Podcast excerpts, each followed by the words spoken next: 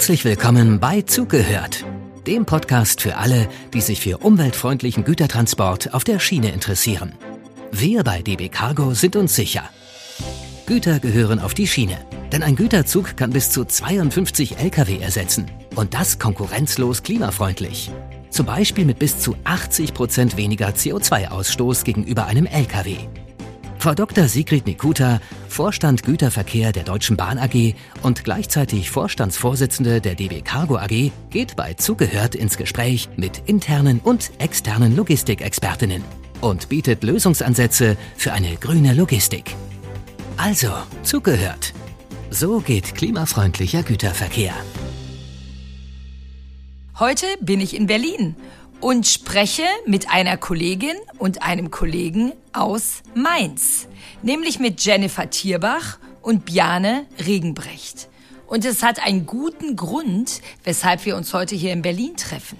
Denn wir sind nachher zusammen mit Journalistinnen und Journalisten, um Ihnen etwas zu erläutern.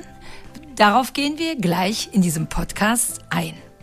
Aber lassen Sie mich vorstellen, Jennifer Tierbach ist Wirtschaftsingenieurin und begann ihre Karriere in der Automobilindustrie. 2011 wechselte sie zum Güterverkehr der Bahn, erst in den Automotive-Bereich, dann in den Chemiebereich.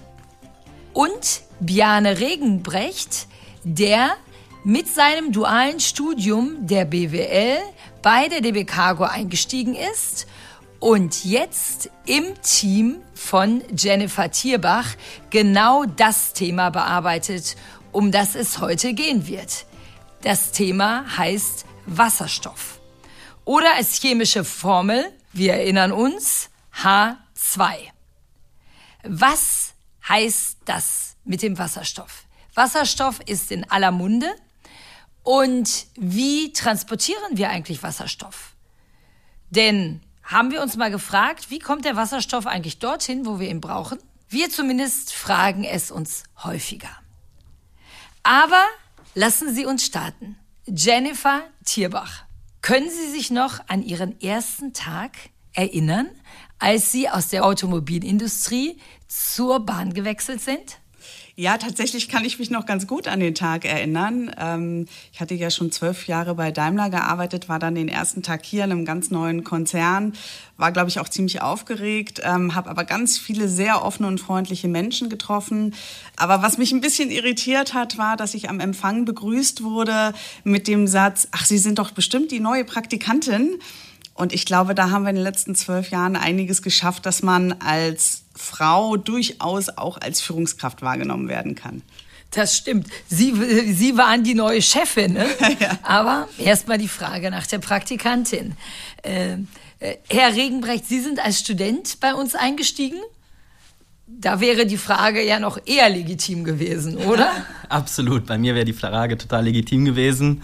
Ähm, die Frage wurde mir tatsächlich nicht gestellt. Ähm, bei mir war mein erster Arbeitstag tatsächlich gefühlt in einer ganz anderen Welt, als wir heute arbeiten. Alle waren noch im Anzug, zwar alle sehr freundlich, aber sehr, sehr förmlich. Ähm, da sind wir ja heute deutlich entspannter auch im Büro unterwegs, ähm, sehr viel beim Du. Das gab es damals noch nicht so in dieser Form. Ja, äh, und die Themen haben sich auch verändert. Wenn wir vor zehn Jahren über das Thema Wasserstoff gesprochen hätten, äh, dann hätte wahrscheinlich jeder gesagt, womit beschäftigen die sich eigentlich? Was ist das denn für ein Orchideenthema? Heute wissen wir, Wasserstoff, einer der Energieträger der Zukunft, äh, vor allen Dingen natürlich grüner Wasserstoff. Herr Regenbrecht, ich bleibe noch mal einmal bei Ihnen, denn viele reden ja über Wasserstoff, aber Vielleicht ist es ja auch für den einen oder anderen ganz gut, wenn Sie noch mal ganz kurz erklären, was Wasserstoff eigentlich ist und wie er produziert wird. Sehr gerne, ja. Wasserstoff ist tatsächlich ein Gas, also ähm, ein neutrales Gas, ähm, was leicht entflammbar ist und dementsprechend auch ein Energieträger. Ähm, Wasserstoff kann man produzieren, ähm, zum Beispiel aus Wasser, H2O. Ähm, in Form von einer Elektrolyse trennt man eben den Sauerstoff ähm, vom Wasserstoff und kann so den Wasserstoff dann weiter nutzen. Das Wichtige ist, mit welcher Energie wird das gemacht. Ähm, wenn wir über nachhaltigen Wasserstoff, grünen Wasserstoff sprechen, dann ist das immer Wasserstoff, der über erneuerbare Energien, die in das Wasser eben reingegeben werden im Rahmen der Elektrolyse, produziert werden und somit eben dann einen grünen Energiespeicher in Form dieses Gases haben. Okay, also ich brauche Wasser und Strom und der Strom muss grün sein, dann habe ich grünen Wasserstoff. Genau. Und ich glaube, unser Problem in Deutschland ist, dass wir gar nicht genügend grünen Strom produzieren können, um dann auch genügend grünen Wasserstoff am Ende zu haben. Deshalb, Frau Tierbach, reden wir über das Thema Transporte. Wie kommt der Wasserstoff eigentlich dahin, wo wir ihn brauchen? Ganz genau. Und das ist auch eine Frage, die sich viele unserer Kunden oder potenziellen Kunden stellen, weil die sehr beschäftigt sind natürlich mit der Transformation ihrer Produktionsprozesse, aber sich über das Thema Logistik noch gar nicht so viel Gedanken gemacht haben. Und ähm, die deutsche Wasserstoffstrategie geht davon aus, dass wir ungefähr 110 Terawattstunden bis 2030 an Wasserstoff benötigen. Und dieser Wasserstoff kann nur in den seltensten Fällen wirklich dort produziert werden, wo er benötigt wird. Das heißt, er muss transportiert werden. Und dafür gibt es mehrere Möglichkeiten. Natürlich ist eine naheliegende Möglichkeit eine Pipeline gibt es allerdings mehrere Probleme. Erstens, ja. die gibt es noch nicht. Ja. Und zweitens kann die wirklich auch nur gasförmigen Wasserstoff transportieren. Und der Wasserstoff, insbesondere wenn er importiert wird, und das wird ein großer Anteil sein, kommt eben in den meisten Fällen nicht als gasförmiger Wasserstoff an, sondern beispielsweise als Ammoniak, also in einem Stoff gebundener Wasserstoff. Und den kann ich natürlich super gut auf der Schiene transportieren. Denn wenn ich, äh, ich überlege gerade, wenn Sie sagen Wasserstoff in Ammoniak gebunden, das ist ja dann wie ein Transport einer Chemikalie und das ist so ziemlich unser Kerngeschäft. Unser täglich Brot, ganz genau. Wir transportieren heute schon ähm, gar nicht wenig Ammoniak, allerdings aktuell noch vorrangig in Einzelwagenverkehren.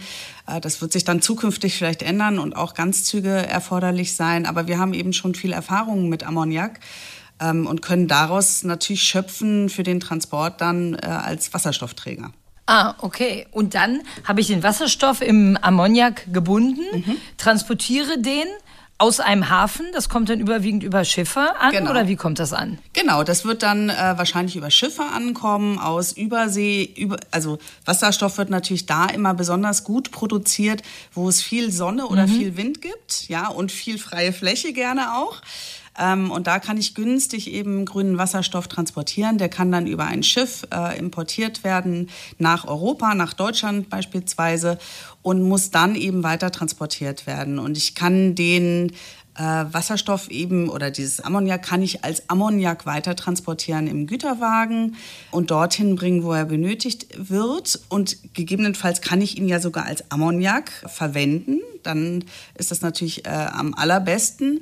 Oder ich cracke ihn dann eben dezentral, also nicht im Hafen bei Ankunft, sondern im regionalen Gebiet der Kunden, die ihn verwenden wollen und kann daraus wieder den Wasserstoff extrahieren also wieder den gasförmigen Wasserstoff genau. dann daraus produzieren, mittels eines Crackers. Schöne Begriffe genau. haben Sie in, in diesem, in, in, diesem, äh, in diesem Business. Ja, das bleibt oh. in der Chemieindustrie nicht aus. Das war bei Automotive ein bisschen anders.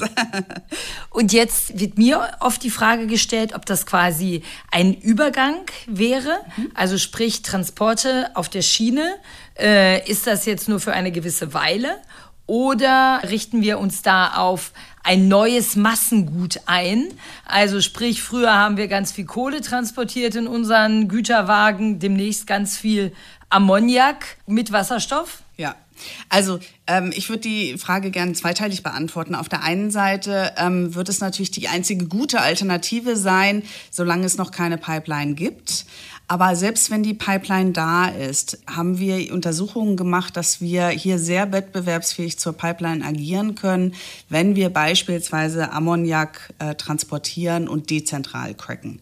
Also es ist keine Alternative, die nur äh, bis zur Verfügbarkeit der Pipeline gilt, sondern deutlich darüber hinaus und eben auch deutlich wettbewerbsfähig. Ja, vor allen Dingen, wir mit unseren Güterwagen kommen äh, über das Schienennetz quasi zu jedem großen Industriebetrieb und auch zu vielen kleineren.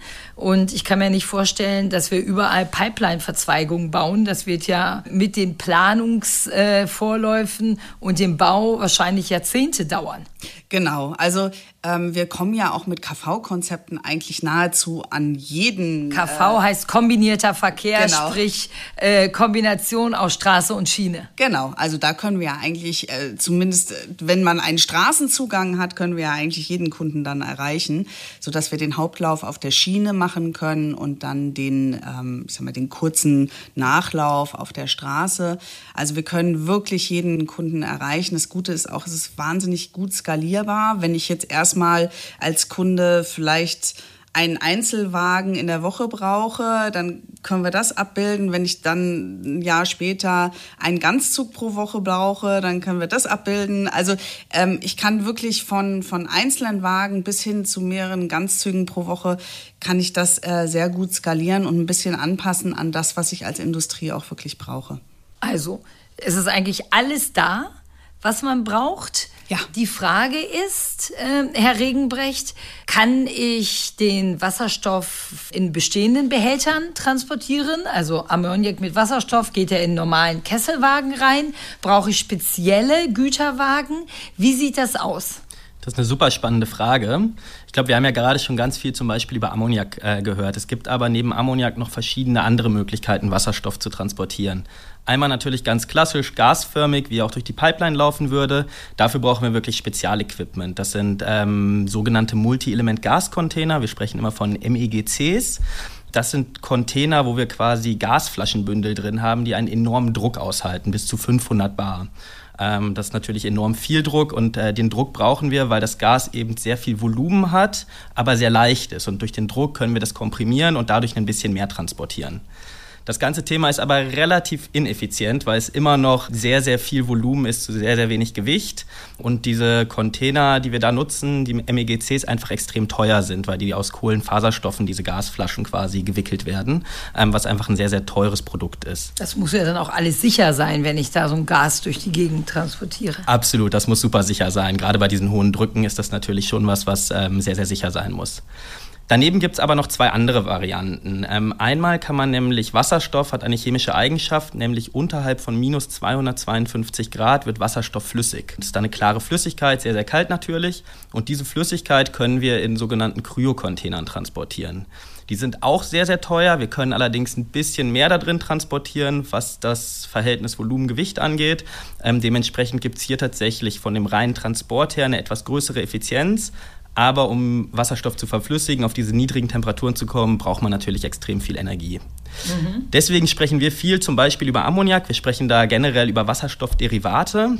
Eins davon ist zum Beispiel Ammoniak, die Verbindung nämlich aus Stickstoff und Wasserstoff, ähm, NH3. Aber es gibt daneben eben auch noch andere Produkte, wie zum Beispiel Methanol oder ein relativ neues Trägermedium für Wasserstoff, LOHC, Liquid Organic Hydrogen Carrier, ähm, abgekürzt, eben LOHC. Und diese ähm, Produkte können wir in Kesselwagen transportieren. Also wirklich in dem, was wir heute auch schon nutzen für unsere Chemietransporte, in Druckgaskesselwagen, wenn wir von Ammoniak sprechen, oder eben in Schwarzstahlkesselwagen, wenn wir von Methanol oder LOHC sprechen. Okay. Äh, sehr, sehr spannend. Äh, Sie hatten jetzt gerade diesen Begriff der Effizienz, dass es ja. ineffizient ist, also weil ich zu wenig Wasserstoff im Grunde transportieren kann. Und wie sieht das aus, wenn ich Wasserstoff mit Trägerelementen transportiere? Ist es dann effizienter? Es ist deutlich effizienter. Also vielleicht mal in ein Verhältnis gesetzt, wenn wir einen 40-Fuß-Container mit 500 Bar, so einen MEGC haben für gasförmigen Wasserstoff, können wir in einem Container eine gute Tonne Wasserstoff transportieren. Ja. Wenn wir jetzt einen Kesselwagen nehmen, ähm, für zum Beispiel Ammoniak, können wir in einem Kesselwagen 55 Tonnen Ammoniak transportieren. Das sind natürlich nicht 55 Tonnen Wasserstoff, aber das sind dann ungefähr knapp 10 Tonnen Wasserstoff in einem Kesselwagen. Und dementsprechend hat man dann natürlich eine deutlich höhere Effizienz im Transport. Okay, 10 Tonnen Wasserstoff kann ich quasi dann in einem Wagen Grob, ja. äh, transportieren. Genau. Ich stelle mir natürlich die Frage, was kann ich mit 10 Tonnen Wasserstoff machen, wenn ich jetzt einen Wasserstoffzug habe? Ja. Oder äh, haben, haben Sie da auch eine Größe? Genau, es gibt zwei Größenordnungen, wie man das mal einsortieren kann. Also wenn wir über ein Kilo Wasserstoff gasförmig sprechen, damit kann ungefähr ein Auto 100 Kilometer weit fahren. Und mit einer Tonne Wasserstoff können ungefähr sieben Haushalte ein Jahr lang versorgt werden mit Energie. Okay, mit einer Tonne können sieben Haushalte genau. versorgt werden. Äh, wenn ich also 10 Tonnen in einem, einem Wagen habe, habe ich also 70 Haushalte, die damit versorgt werden können für ein ganzes Jahr. Genau. Aber der Anwendungsfall ist natürlich eher der Industriekunde. Ne? Das ist jetzt zur Einordnung, ja. wie viel das ungefähr ist. Aber unsere Kunden, mit denen wir sprechen, für die wir transportieren, sind eher die Industriekunden. Da geht es dann um industrielle Prozesse, die auf Wasserstoff umgestellt werden, damit sie natürlich dann grün sind, äh, die also kein CO2 mehr produzieren. Äh, da kommt dann nur noch quasi Wasser raus. Da kommt ja nur noch Wasser raus als quasi Ausscheidung aus einem ganzen Fabrikationsprozess. Genau. Das ist ja schon ein absoluter Gamechanger, dass ich jetzt Industrieanlagen habe, ne, wo einfach äh, keine negativen Emissionen mehr raus kommen. Genau, und das ist ja natürlich auch das große Ziel. Ne? Wir wollen bis 2045 klimaneutral werden in Deutschland. Und deshalb bauen wir so sehr eben auf das Thema Wasserstoff, weil es uns ermöglicht, wirklich ähm, CO2-frei äh, hier zu produzieren und wirklich ein, ein grünes Deutschland äh, zu generieren. Und da freuen wir uns natürlich auch als DB Cargo, dass wir da Enabler sein können ähm, weil wir heute eben schon mit der Industrie diese grünen Logistikkonzepte aufbauen, damit es dann auch wirklich funktioniert. Frau Tierbach, weil das ist ja, glaube ich, wirklich sehr, sehr, sehr, sehr gut wir reden nicht nur, sondern wir setzen jetzt auch schon um. Ja. Es gibt nichts, was entwickelt werden muss. Es kann noch was entwickelt werden. Äh, natürlich können wir da noch viel bessere Container und ähnliches äh, entwickeln. Aber wir haben heute schon Container, mit denen wir genau jetzt transportieren. Oder Kesselwagen, genau, mit denen wir genau jetzt äh, das gut transportieren, das dann auch transportiert werden muss, was wir fairer, oder also wir sagen, wir sind H2 ready, ja, also als DB Cargo sind wir hier H2 ready. Das, was man fairerweise sagen muss, ist natürlich, dass wir in das Equipment auch noch investieren müssen. Das steht jetzt nicht rum und ist, äh, ist bereit, um genutzt zu werden, sondern da äh, wird auch für diese Transportation Transporte noch Equipment gebaut werden müssen. Na klar, wir müssen da ja auch hochfahren. Genau. Äh, die Entwicklung hin zum Wasserstoff, ich glaube, die begrüßen wir alle. Äh, gleichzeitig war Wasserstoff ja schon seit Jahrzehnten ein Thema, aber es blieb immer in einer gewissen Nische als Thema. Und ich erinnere mich gut daran aber, dass die Logistik, wie kommt der Wasserstoff dorthin, eines der entscheidenden Faktoren immer war. Wir haben hier in Berlin vor 20 Jahren schon die ersten Wasserstoffbusse gehabt mhm. äh, mit einer eigenen Wasserstofftankstelle. Aber es war total schwierig, den Wasserstoff dann durch die Stadt genau an diesen Standort zu bekommen. Äh, hier war immer das Stichwort der Effizienz. Wie lange konnten dann die Busse fahren? Damals war es noch überhaupt nicht serienreif. Und jetzt sind wir an dem Punkt, wo wir auch, glaube ich, in Deutschland ein Stück weit notgedrungen den Durchbruch geschafft haben und Wasserstoff wirklich industrieweit einsetzen werden.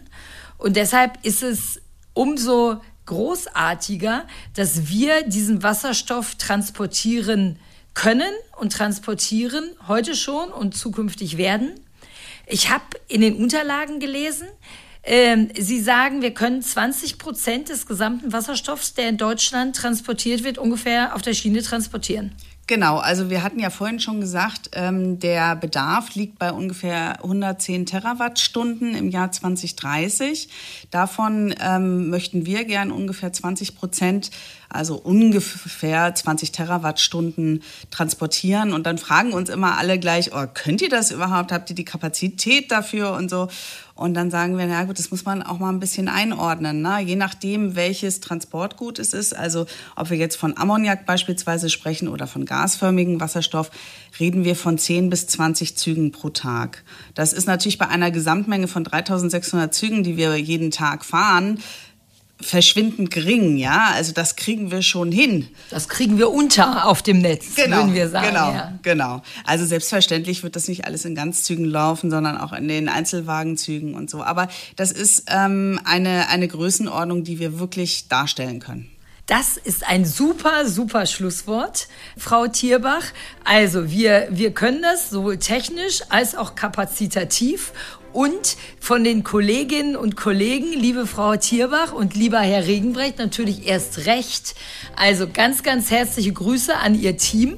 Und Dankeschön. ich freue mich darauf, dass wir hier richtig, richtig einen großen Beitrag leisten zur Energiewende in Deutschland. Wir auch. Wir auch. Vielen ja. Dank. Danke für das nette Gespräch.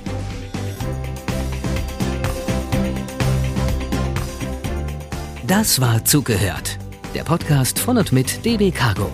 Abonnieren Sie jetzt den Kanal und seien Sie auch das nächste Mal mit dabei, wenn es wieder heißt, so geht klimafreundlicher Güterverkehr.